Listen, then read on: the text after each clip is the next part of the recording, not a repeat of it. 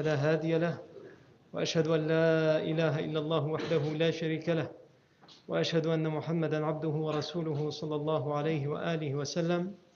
يا أيها الذين آمنوا اتقوا الله حق تقاته ولا تموتن إلا وأنتم مسلمون.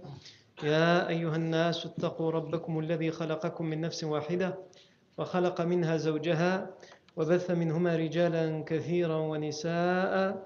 واتقوا الله الذي تساءلون به والأرحام إن الله كان عليكم رقيبا. يا أيها الذين آمنوا اتقوا الله وقولوا قولا سديدا. يصلح لكم أعمالكم ويغفر لكم ذنوبكم. ومن يطع الله ورسوله فقد فاز فوزا عظيما.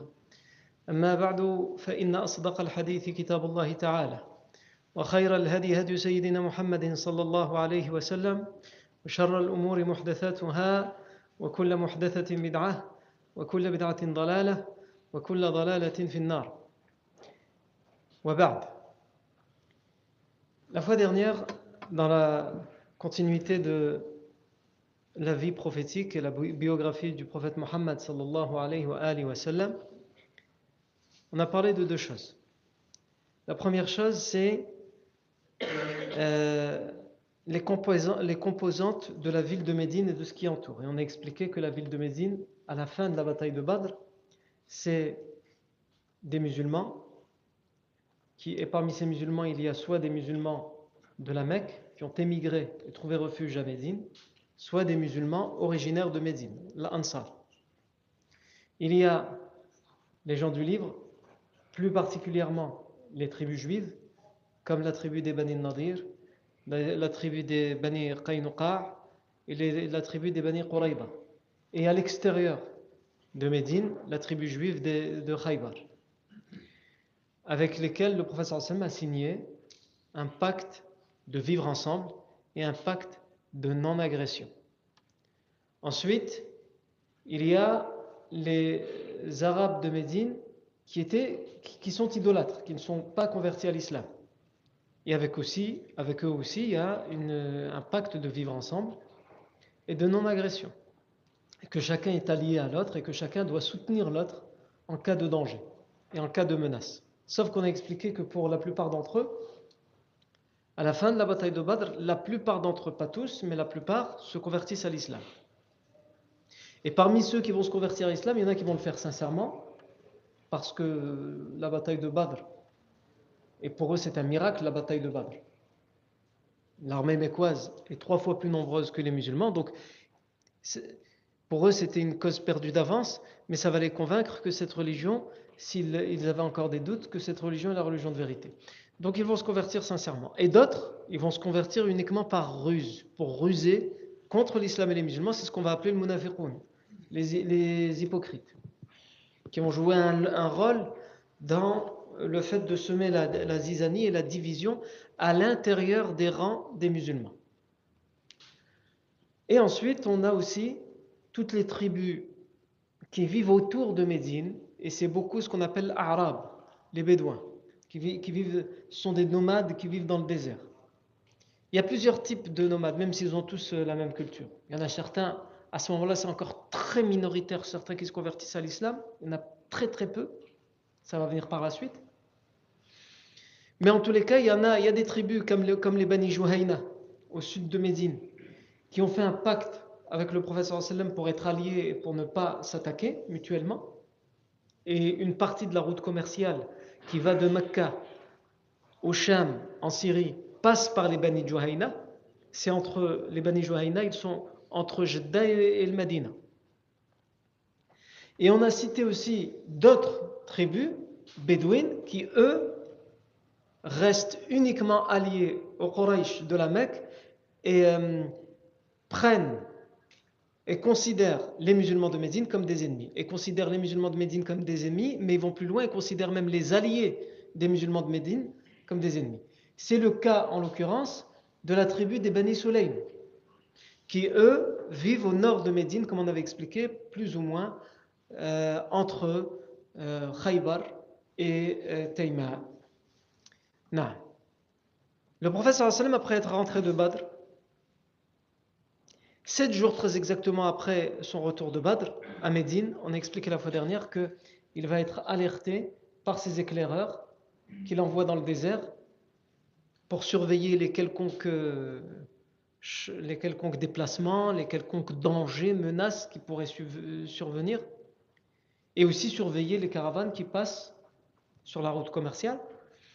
Ces informateurs viennent et informent le prophète Mohammed que euh, les Bani Sulaym sont en train de monter une armée pour attaquer par surprise la ville de Médine. Et donc le professeur Sam, immédiatement, il prend 200 hommes et il sort chez les Bani Sulaym avant même qu'eux, n'aient le temps de terminer de rassembler cette armée. C'est-à-dire, euh, ceux qui voulaient surprendre sont surpris. Et on avait expliqué que le professeur Hassan, s'il fait ça, c'est aussi pour protéger la ville de Médine dans laquelle il y a des femmes, il y a les enfants, il y a les vieillards, il y a les civils, il y a les tribus qui n'ont rien à voir avec tout ça, les tribus juives, les, les, euh, les Arabes non convertis à l'islam. Le professeur Hassan, même s'il a signé des pactes de soutien avec ces tribus, il ne veut pas que ces tribus pensent que depuis son arrivée, il ne leur a ramené que les menaces et le danger. Et même s'ils ont signé un pacte où ils sont obligés de céder, de se soutenir en cas de guerre, le professeur les en exonère. Il leur dit c'est bon, je sais, on a rempli ce pacte, vous devriez venir avec nous pour attaquer les Bani Sulaim avant qu'ils nous attaquent, mais moi je vous en exonère, c'est bon. Normalement, vous vous êtes engagé à le faire, mais c'est bon, ne le faites pas. Et donc on voit bien que la politique du professeur et ça on le vérifie à travers toute sa vie, la politique du professeur avec les autres, avec ceux qui, ont une croyance différente, qui ont une façon de vivre différente et qui peuvent penser différemment, la politique du professeur Hassan, ça a toujours été de trouver un terrain d'entente pour vivre en harmonie et ensemble sans que personne ne cause de tort à, personne. C'est toujours ce que le professeur Hassan a cherché à faire. Et la confrontation armée dont on parle à Badr, elle n'a été que le fruit de l'entêtement continuel des Quraysh. Puisqu'on le verra par la suite, dès que les Quraysh vont laisser un tout petit peu de l'Est tomber en disant on veut bien faire un pacte, le professeur Hassim sautera sur l'occasion. Alors que toutes les, toutes les, conditions de ce pacte seront contre les musulmans, il la signera euh, sans réfléchir, sans hésiter. Parce que ce qui compte par-dessus tout pour le professeur sallam, c'est ça. Le sallam a trop souffert pendant la période mécoise, comme on l'avait vu pendant 13 ans à tenter de vivre librement, sereinement sa religion, l'objectif. L'objectif de tout ça, c'est ça, c'est de vivre tranquillement sa religion, de pouvoir pratiquer sa religion sans être montré du doigt. Et le professeur Hassan, dès qu'il obtient la possibilité d'avoir un pacte, c'est-à-dire, quelles que soient vos conditions, tant que vous laissez les musulmans vivre leur religion librement, en sécurité, la sécurité religieuse, si on peut s'exprimer ainsi, eh bien, demandez de nous toutes les conditions que vous voulez. Agib. Et c'est là où on se rend compte que on ne prend pas assez conscience lorsqu'on a la possibilité, alhamdulillah, de vivre sa religion tranquillement, d'aller à la mosquée cinq fois par jour sans que personne nous l'interdise ou nous menace ou nous mette en danger. On ne se rend pas compte de cette grande ni'ma. Le prophète à travers toute sa vie, il était capable de faire beaucoup de sacrifices, d'accepter toutes les conditions qu'on exigeait de lui, tant que, en échange, on lui garantissait et on s'engageait à le laisser lui et à laisser les musulmans pratiquer leur religion librement. Et c'est ce qu'on verra par exemple lorsqu'on fera le pacte de l'Hudaybiyah. Le pacte de l'Hudaybiyah, il résulte de quoi? Il résulte du fait que le prophète part avec les euh, compagnons alors qu'il est en période de guerre avec les Quraysh. Et il part avec les compagnons pour faire la Umrah. Et les Quraysh, ils sont en guerre contre eux. Et il voit qu'il y a des milliers de gens qui arrivent, sans armes, avec l'ihram. Ils viennent en paix, ils, ils veulent juste faire le tawaf, ils veulent faire la Umrah, ou le pèlerinage. Les Quraysh, ils ne peuvent pas laisser passer ça. Et en même temps, ils ne peuvent pas les massacrer. Parce qu'ils savent que les gens vont dire, ils ont tué des gens qui venaient juste pour euh, faire la Umrah faire le pèlerinage. Et les Arabes idolâtres faisaient la Umrah. Ils sacralisaient le pèlerinage et les lieux saints. Donc, ils vont être pris entre deux étaux. Et ils vont aller voir le professeur sallam, ils vont lui envoyer des euh, émissaires comme Suhail ibn Amr, qui à l'époque n'était pas encore converti à l'islam, pour négocier. Le professeur va tout accepter. Il va accepter ce que beaucoup de compagnons refuseront d'accepter, comme Ali ibn Abi Talib, comme Omar ibn al-Khattab. Ils refusent d'accepter ces conditions. Le professeur Hassan dit on les accepte. Pourquoi? En échange, vous nous laissez faire la Umrah. Ils ont dit oui, mais pas cette année, l'année prochaine. Pour qu'ils montrent aux tribus, on les a renvoyés. C'est nous qui décidons quand, quand ils viennent. Si vous voulez ça, on va vous le donner. L'année prochaine, on revient. Ce qui compte, c'est avoir le temps et c'est ce qu'ils vont lui donner. Un temps de paix conséquent pour pouvoir vivre sa religion tranquillement et pour pouvoir aussi appeler ceux, qui le souhaitent à se convertir à cette, religion. Donc le professeur sallam, on a rappelé qu'il est menacé par les Bani Soleil et donc il a mené une expédition auprès des Bani Soleil qui vont être surpris et qui vont fuir à travers le désert et à travers les montagnes. Et le professeur sallam donc reviendra de cette expédition en ayant mis un terme à cette menace sans avoir livré bataille, puisqu'ils ont fui. Et donc on voit aussi la stratégie et l'intelligence du prophète sallam. Si le prophète sallam avait attendu et qu'il aurait organisé juste la défense de Médine, du sang aurait coulé. Le sallam veut les surprendre ainsi pour que le sang ne coule pas. Et qu'en même temps, il assoit encore plus son autorité auprès des tribus bédouines afin qu'elles comprennent, une bonne fois pour toutes, qu'il ne sert à rien de vouloir menacer ou attaquer les Médinois. Ils savent se défendre. Ils n'aiment pas la guerre, mais s'il faut se défendre, ils savent se défendre. Et le prophète Sam revient avec un butin qui s'élève à 500 chameaux, comme on l'avait expliqué. Et un esclave, le berger de ce troupeau, Yassar, le professeur Sam aussi, euh, l'a pris, mais le professeur Salem, euh, comme on avait expliqué les règles du partage du butin, le professeur Salem prend un cinquième qu'il met dans les caisses de l'État et qu'il utilise pour les pauvres, les orphelins, etc. Et les 4 cinquièmes sont partagés entre ceux qui, les combattants qui ont participé à l'expédition ou à la bataille. Dans les 1 cinquième reviennent au professeur sallam. Dans les 1 cinquième qui reviennent au professeur sallam, il y avait cet esclave, Yassar, et le professeur sallam le libère immédiatement. Non. Et aujourd'hui, alors que le professeur sallam vient de rentrer de cette expédition, une nouvelle menace arrive. À aucun moment le professeur n'est tranquille. Faut... Imaginez, Yann. Il arrive de Badr. Et Badr, c'était pas rien, comme on l'a expliqué. À peine sept jours après son arrivée, d'abord il arrive de Badr, il arrive de Badr à Médine et il apprend que sa fille est décédée qu'on vient de l'enterrer. Et il ne peut même pas ni savourer la victoire de Badr parce que sa fille est décédée, et il ne peut même pas vivre son deuil aussi, longtemps qu'il le veut et tranquillement, parce que sept jours après son arrivée à Badr, on lui dit les Bani veulent attaquer la ville. Et donc il est obligé de repartir pour les Bani Sulaim. Il revient des Bani Sulaim, et là qu'est-ce qui va se passer? Une tentative d'assassinat du prophète Hassan. Qui est fomentée par qui? Qui est fomentée par les Quraysh de la Mecque. Et les Quraysh de la Mecque ne sont pas leur première avec cette tentative d'assassinat et ils ne seront pas à leur dernière tentative. Si vous avez bon souvenir, on avait expliqué pendant la période mécoise que les Quraysh avaient tenté déjà plusieurs reprises d'assassiner, d'éliminer physiquement, purement et simplement le prophète Mohammed. Ils ont essayé.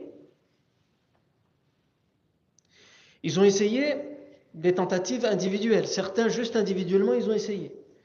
Et à d'autres moments, c'était des tentatives collectives, réfléchies collectivement, en commun. Si vous vous rappelez à un moment, une délégation des Quraysh était venue voir l'oncle du prophète Abu Talib, qui le protégeait malgré qu'il était idolâtre. Et il lui avait proposé, il lui avait dit, tu tiens à ton fils. Très probablement parce qu'il est très intelligent, parce qu'il te rend beaucoup service, etc.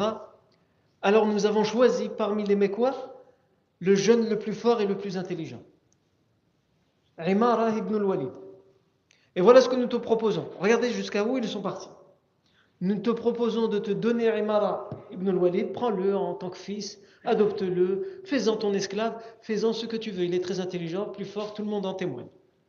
Et en échange, tu nous donnes ton neveu, Mohammed, et nous en faisons ce que nous voulons. Sous-entendu, on va l'éliminer. Évidemment, Abu Talib avait refusé.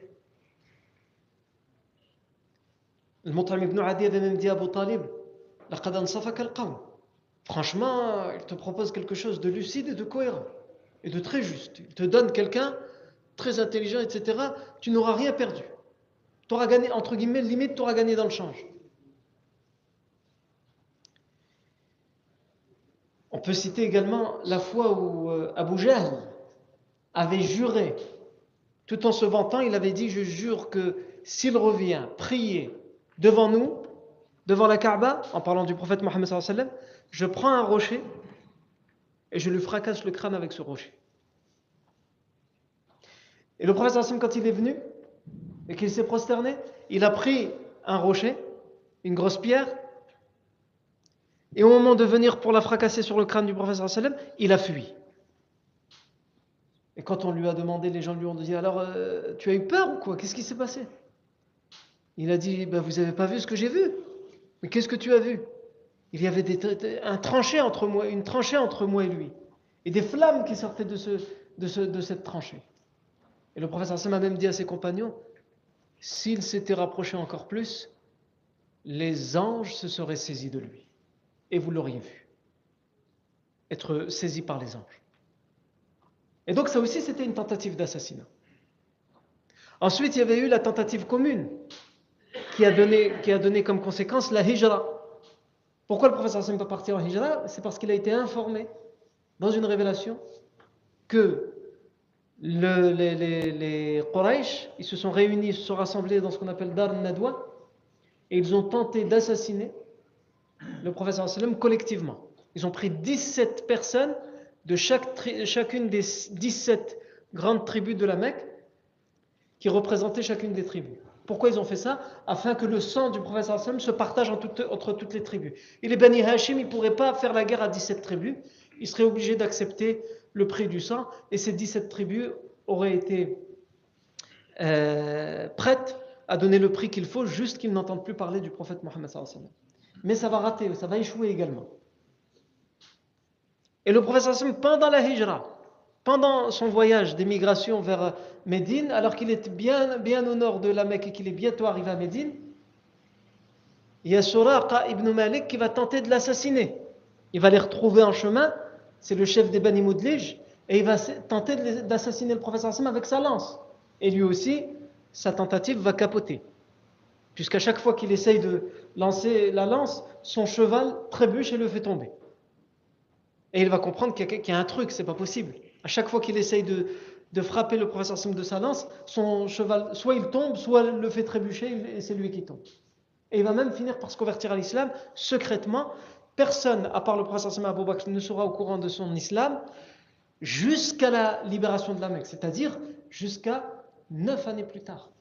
Et c'est seulement là qu'il va dire en grand jour Je suis musulman depuis des années. Et ça aussi, c'était une tentative l'assassinat du prophète Mohammed. Tout ça, on l'a vu. il y a celle qu'on va commencer à voir aujourd'hui.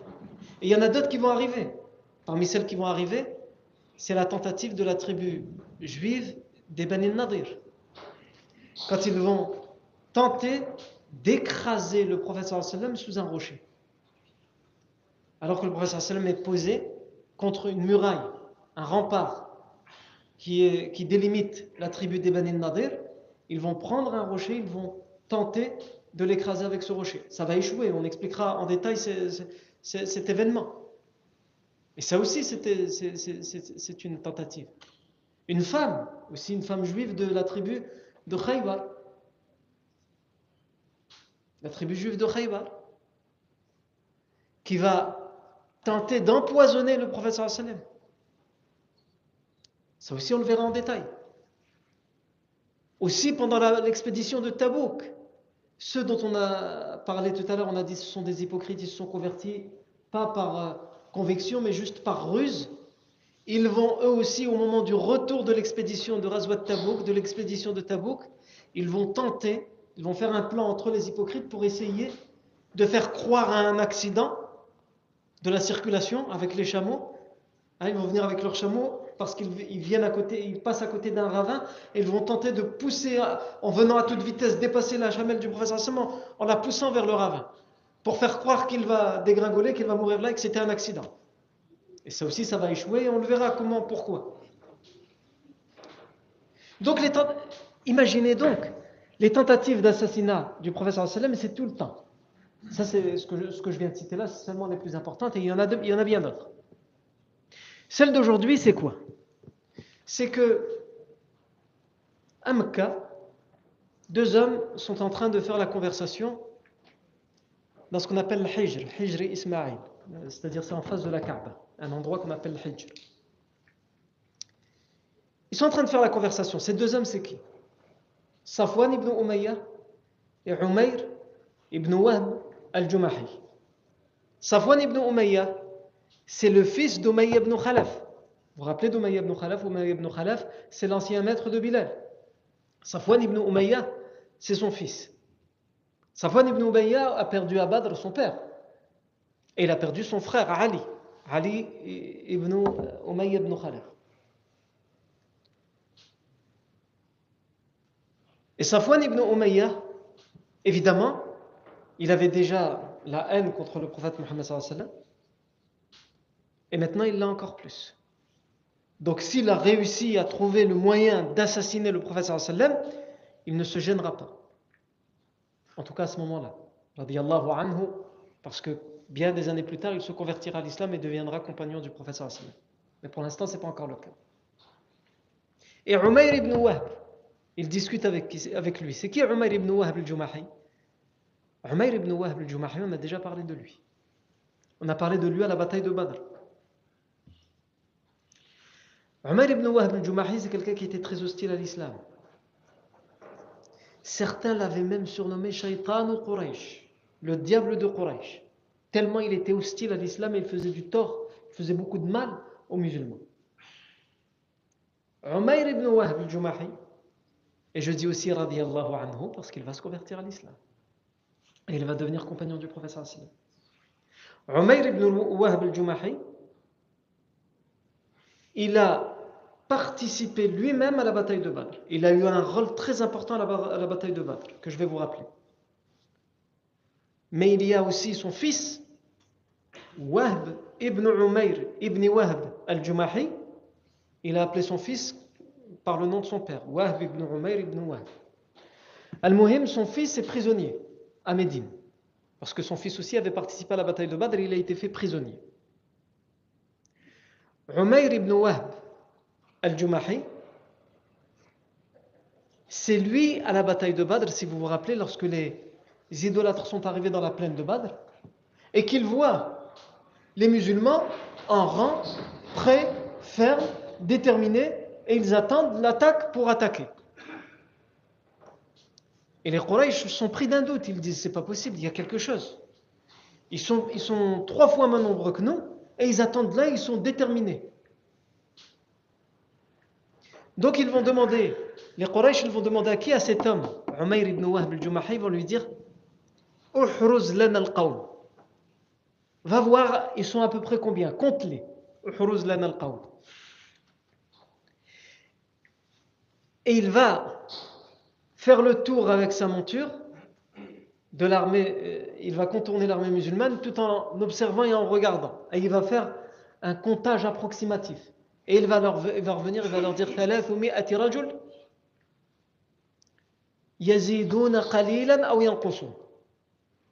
300 hommes. Ils sont 300. Peut-être un peu plus, peut-être un peu moins. Et il a mis son doigt sur euh, ce qu'il fallait puisque nous on sait qu'ils étaient entre 314 et 317 selon les différentes versions. Et lui, qu'est-ce qu'il dit? Il dit ils sont 300. Peut-être un peu plus, peut-être un peu moins. Mais ça tourne autour de 300. Et il va dire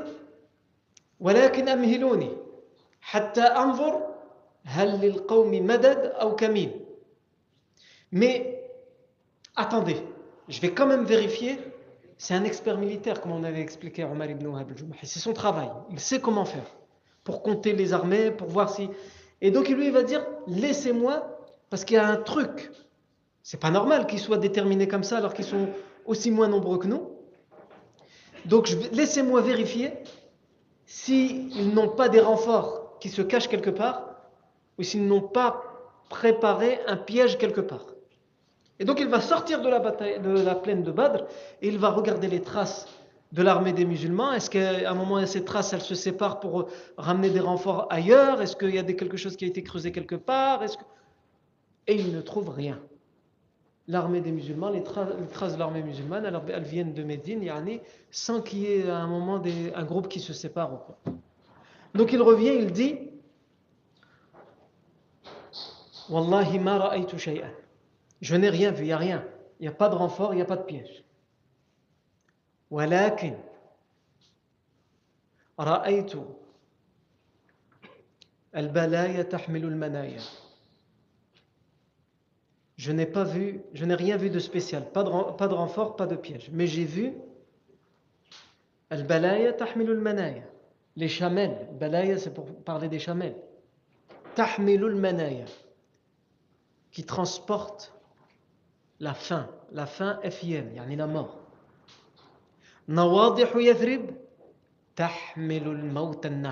Ce que je vois, ce sont des chamelles. En parlant des chamelles qui ont ramené l'armée des musulmans jusque-là, je vois des chamelles qui portent sur leur dos la mort indiscutable.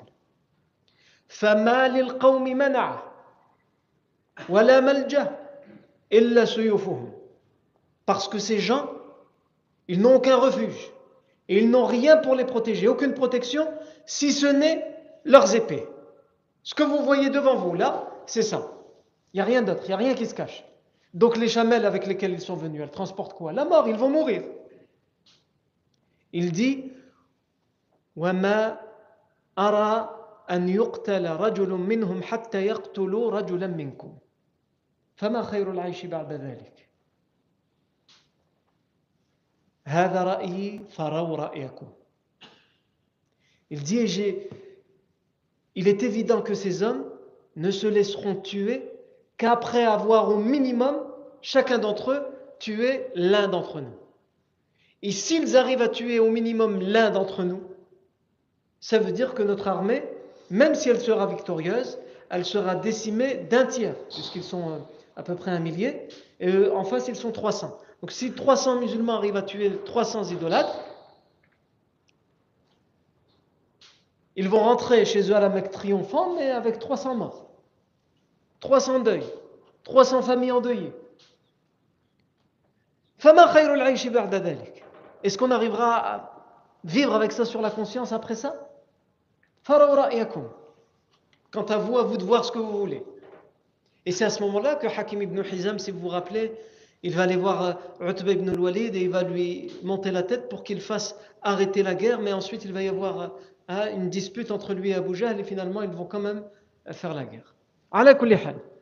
Ça on l'a déjà expliqué en détail, mais c'est pour vous rappeler qui est Umayr ibn Wahb al-Jumahi, c'est lui qui a, fait, qui a eu ce rôle, à la bataille de Badr. Donc je reviens sur Umar ibn Wahb al-Jumahi Safwan ibn Umayya, ils ont une discussion à la Mecque. Et ils parlent de quoi? C'est quoi le, le sujet d'actualité à la Mecque à ce moment-là? C'est évidemment Badr et le désastre de Badr. Et comment se venger? Et à un moment, Safwan ibn Umayya, il dit Wallahi in fil aishi ba'dahu. Il dit par Allah, je jure, qu'il n'y a, plus aucun goût, que la vie n'a plus de goût après eux. En parlant de qui après eux? En parlant de toute leur famille et tous leurs chefs qui sont morts à Badr. Wallahi in fil aishi. Il n'y de, a pas de vie après eux. Ibn Wahb al-Jumahi va lui dire Sadaqt. Ama wallahi, لولا دين علي ليس له عندي قضاء وعيال أخشى عليهم الضيعة بعدي لركبت إلى محمد حتى أقتله Donc Safwan ibn Umayyah dit ça sert plus à rien de vivre après eux. Regarde. Quel goût elle a, quel goût elle a, elle a la vie après eux. Omar ibn Wahb al-Jumahi va dire c'est vrai ce que tu dis. Et je jure par Allah que si je n'avais pas plein de dettes que je n'arrive pas à rembourser, et des enfants pour qui je crains, pour lesquels je crains leur avenir, pour leur avenir, si moi je disparais, si j'avais pas ces deux causes-là,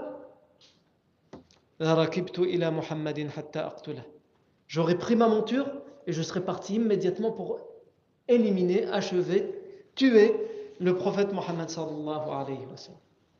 وإن في قتلهم علة ابني أسير لديهم Et j'ai une bonne raison d'y aller pour le tuer. Mon fils actuellement est prisonnier chez eux. Safwan ibn Umayya saute sur l'occasion. Il a en face de lui un homme qui dit que si c'était pas ses dettes et ses enfants, il a tellement la haine qu'il veut y aller tout de suite pour tuer le prophète sallallahu Donc Safwan ibn Umayya, il saute sur l'occasion et il lui dit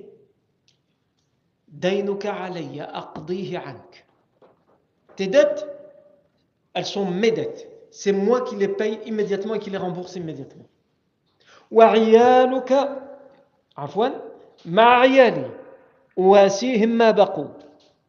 Et tes enfants, ils vont être avec mes enfants, je prendrai soin d'eux tant qu'ils seront vivants. Ils ne manqueront de rien.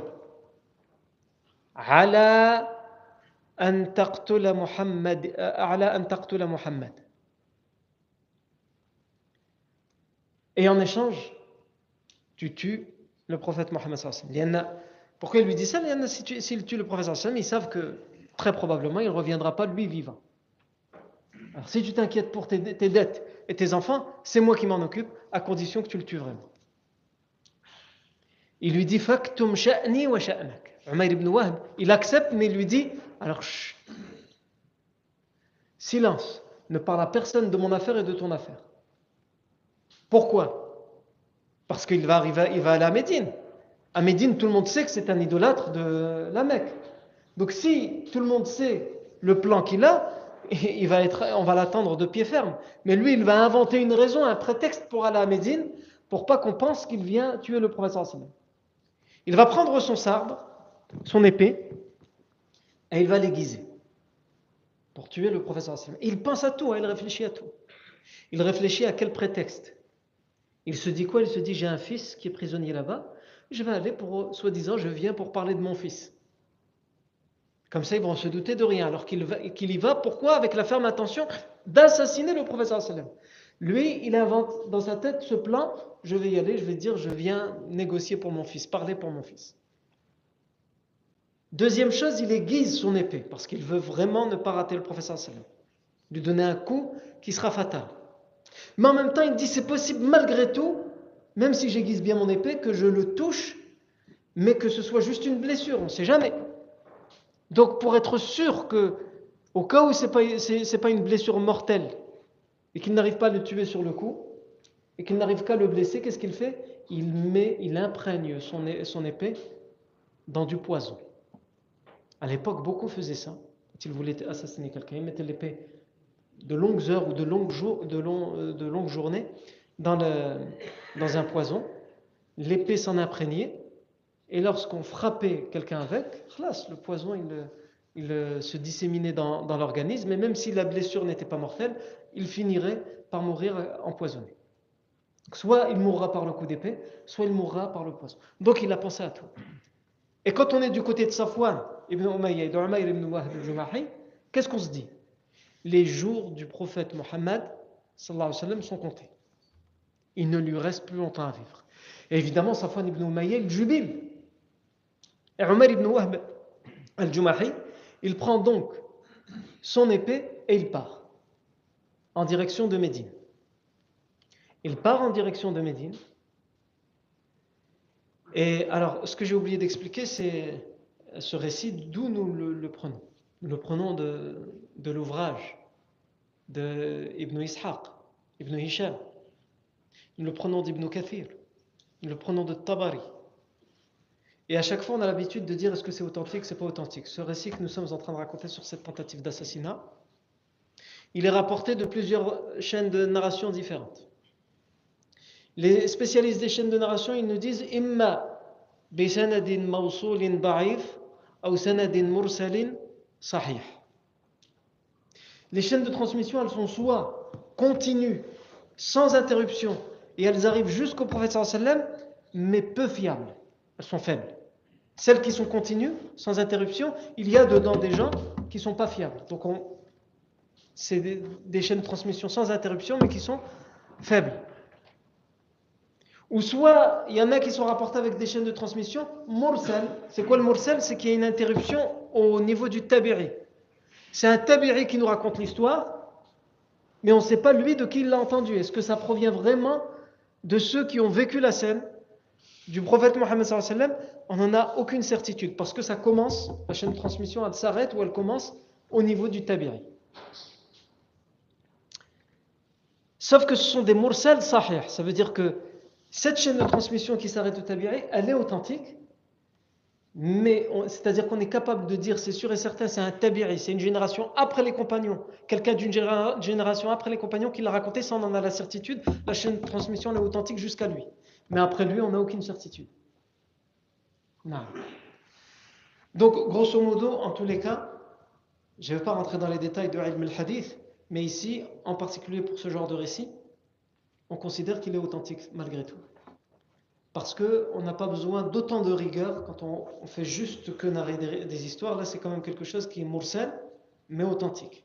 C'est-à-dire que c'est un tabiri. La chaîne de transmission qui est vraiment sûre et authentique, elle va jusqu'au tabiri et elle ne va pas plus loin. Et ça nous suffit pour pouvoir euh, considérer comme euh, euh, convaincante et fiable cette narration. Donc il se dirige vers Médine. Umayr ibn Wahb al-Jumahi avec son sabre empoisonné. Et il l'a mis où son sabre? Il l'a mis dans son fourreau et son fourreau il l'a attaché autour de son épaule, de son cou. Ils avaient des sortes de ceintures. Soit l'épée elle se mettait autour de la taille, soit elle se mettait autour du torse. Et on prenait l'épée comme ça. Il y a quelque chose qui est comme une sorte de ceinture qui est attachée ici, dans laquelle on rentrait l'épée. Et donc il est avec son épée. Et s'il vient pour discuter, il ne doit pas venir avec son épée, surtout en temps de guerre. Omar ibn al-Khattab, il est à l'affût. Il le voit stationner, j'allais dire même peut-être faire un créneau avec son chameau devant la porte de, la mosquée. la narration, elle ne dit pas créneau, mais elle dit anaha, c'est-à-dire il, il stationne, il pose sa chamelle devant la porte de la mosquée. Omar ibn al-Khattab, quand il le voit, il dit هذا الكلب عدو الله عمير بن وهب Ma ja'a illa li Donc il l'insulte, le professeur euh, Omar ibn al-Khattab l'insulte. Il dit ce chien, l'ennemi de Dieu. Umayr ibn Wahb, s'il est venu, il n'a pas pu venir pour quelque chose de bien. Il est, il est venu que pour faire du mal, pour faire du tort.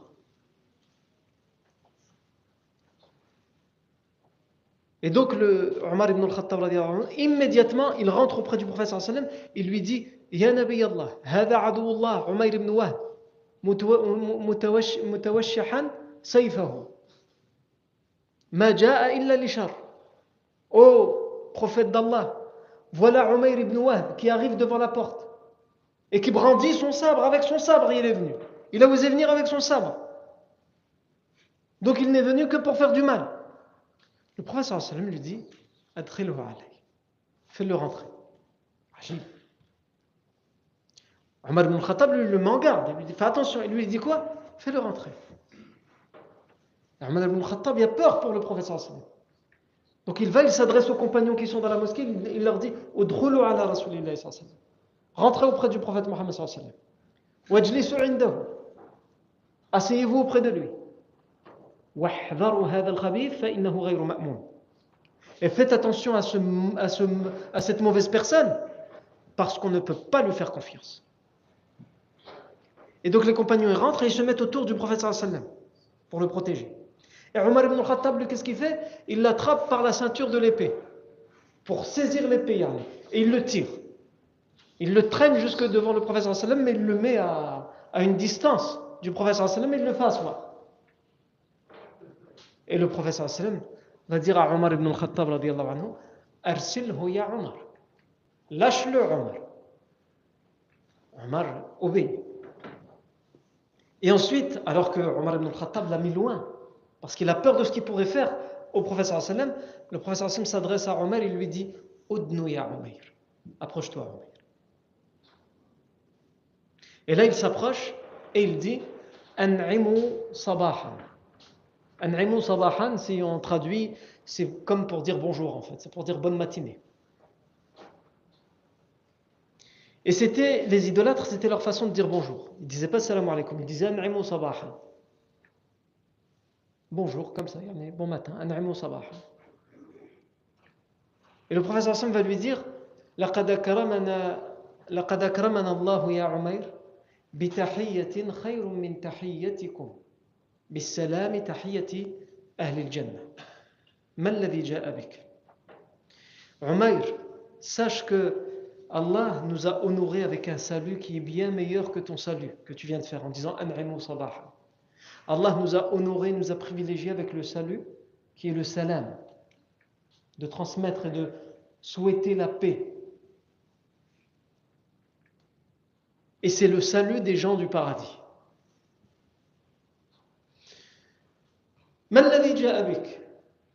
Qu'est-ce qui t'amène Il va lui dire si à ça, comme on dit chez nous. Hein, la, ruse, il y en a Il va lui dire j'ai tout. أكلمكم في هذا الأسير الذي بين أيديكم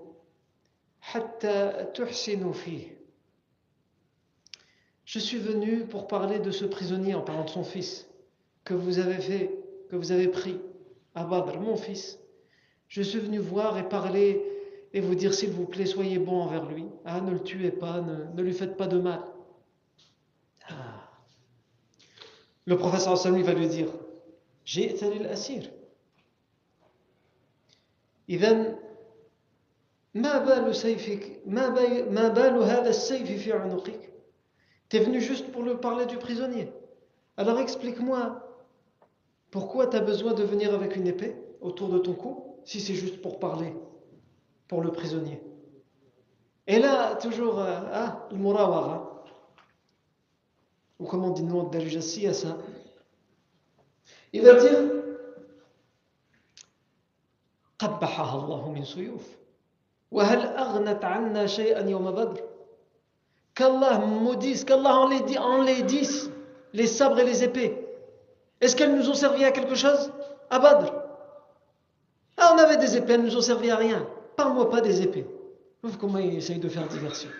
Alors que lui, son épée veut l'utiliser. Ah, elle est empoisonnée, il l'a préparée pour tuer le professeur Il attend juste le bon moment. Le professeur Sam le regarde et lui dit Dis-moi la vérité Pourquoi es-tu venu Je jure, je suis venu que pour ça. Et là, le professeur Sam veut dire قعدت أنت وصفوان بن أمية في الحجر فذكرتما أصحاب القليب من قريش Il y a quelques jours avant de venir ici, tu étais assis dans le Hijr, devant la Kaaba, avec Safwan ibn Umayyah, et vous avez parlé des gens que vous avez perdus à Badr, qui sont enterrés dans la fosse commune, à Badr. Et tu as dit, si je n'avais pas, le prophète lui donne le détail, hein, c'est pas juste, il lui donne le détail. Tu as dit à Safwan, si j'avais pas des dettes, si j'avais pas des enfants, je serais parti immédiatement tuer le prophète Et euh, Safwan ibn Umayyah, il t'a répondu, eh bien, moi je m'occupe de tes dettes et je m'occupe de tes enfants, va le tuer. C'est pas ça qui s'est passé, c'est pas pour ça que tu es venu. Et les compagnons, Omar ibn al-Khattab, vont dire, écoute tout ça. Et lui, il va dire quoi Ashhadu an la ilaha illallah wa ashhadu anna Muhammad rasulullah. J'atteste qu'il n'y a aucun Dieu sauf Allah et j'atteste que tu es le messager d'Allah. Wallahi ya Rasulallah, qad kunna nukadhibuk نكذب ما تأتينا به من خبر السماء ومما ينزل عليك من الوحي ولكن هذا الأمر لم يحضره إلا أنا وصفوان فما أتاك به إلا الله J'atteste qu'il n'y a aucun Dieu sauf Allah et que tu es le messager d'Allah. Parce que, certes, nous avons toujours traité de mensonge tout ce que tu nous ramenais, que tu prétendais que ça faisait partie de la révélation qui était descendue du ciel pour toi. Mais sauf que là, maintenant, j'ai la certitude. Ce que tu parles, ce que tu décris là, personne n'était avec nous. Il n'y avait que moi et Safwan. Personne n'a pu te le dire. Et en plus, même s'il y avait quelqu'un avec eux, lui, dès qu'il a fait cette, ruse, il est parti. Il n'y a pas de téléphone à l'époque pour tout de suite mettre au courant le professeur Donc il n'y avait personne en plus, de toute façon. Il n'y avait personne, que moi et Safwan. Et on s'est promis de le dire à personne. Donc ça peut être qu'Allah qui t'a informé de ça. Et va lui dire, le professeur va regarder les compagnons et va leur dire, enseignez à votre frère sa religion. Et faites-le lire, enseignez-lui les choses et enseignez-lui le Coran. Et ensuite, quelques jours plus tard, quand il aura appris la prière, appris les choses qu'il doit apprendre, et qu'il sera sur le retour, il va venir voir le professeur il va dire Ya Rasulallah, donne-moi la permission de retourner à la Mecque. Et comme j'ai été contre les musulmans pendant la période mécoise et je vous ai fait du tort, je vais tout faire pour rappeler les gens à l'islam. Et ceux qui vous font la guerre, le tort que je vous faisais à vous pendant la période mécoise, je leur ferai à eux. Le prince ensemble va dire vas-y. Et pendant ce temps-là, Safwan ibn Umayyah, il attend. Et dès qu'il voit un voyageur, il lui demande Est-ce qu'il s'est passé quelque chose à Médine? Non? Ah. Et Omar ibn Wahb, il est arrivé à Médine? Et il attend. Et à chaque fois, il dit aux gens de la Mecque Attendez, attendez, vous allez voir. Vous avez vu ce qu'on a vécu à Badr? Vous allez bientôt entendre quelque chose, une information qui vient de Médine, qui va vous faire oublier tout le chagrin et tout le malheur que vous vivez à cause de Badr. Vous inquiétez pas, rire, soyez patient, quelques jours vous allez voir. Jusqu'à ce qu'un voyageur vienne et informe euh, ibn Umayyah lui dit Omar ibn Wahb al-Jumahi s'est converti à l'islam et il revient à la Mecque en tant que musulman. Et Safwan ibn Umayyah va, jurer par Dieu à ce moment-là que plus jamais il ne lui adressera la, parole. Non. Donc là, encore une fois, on voit que quelque chose tout de suite après Badr s'est passé, tentative d'assassinat qui échoue. Et alors que cette tentative d'assassinat échoue, une autre menace arrive, plus grande encore. Une menace qui vient d'une tribu, la tribu des Bani Qaynuqa une, menace encore bien plus dangereuse que celle des Bani Sulaym, qui ont tout de suite pris la fuite. Cette menace, comment elle va se dérouler, comment elle va apparaître, ça c'est ce qu'on verra la fois prochaine. Inch'Allah wa ta'ala, barakallahu fikum pour votre attention. Subhanakallahu wa bihamdika, ashhadu an la ilaha illa ant, nastaghfiruka wa natubu ilayk.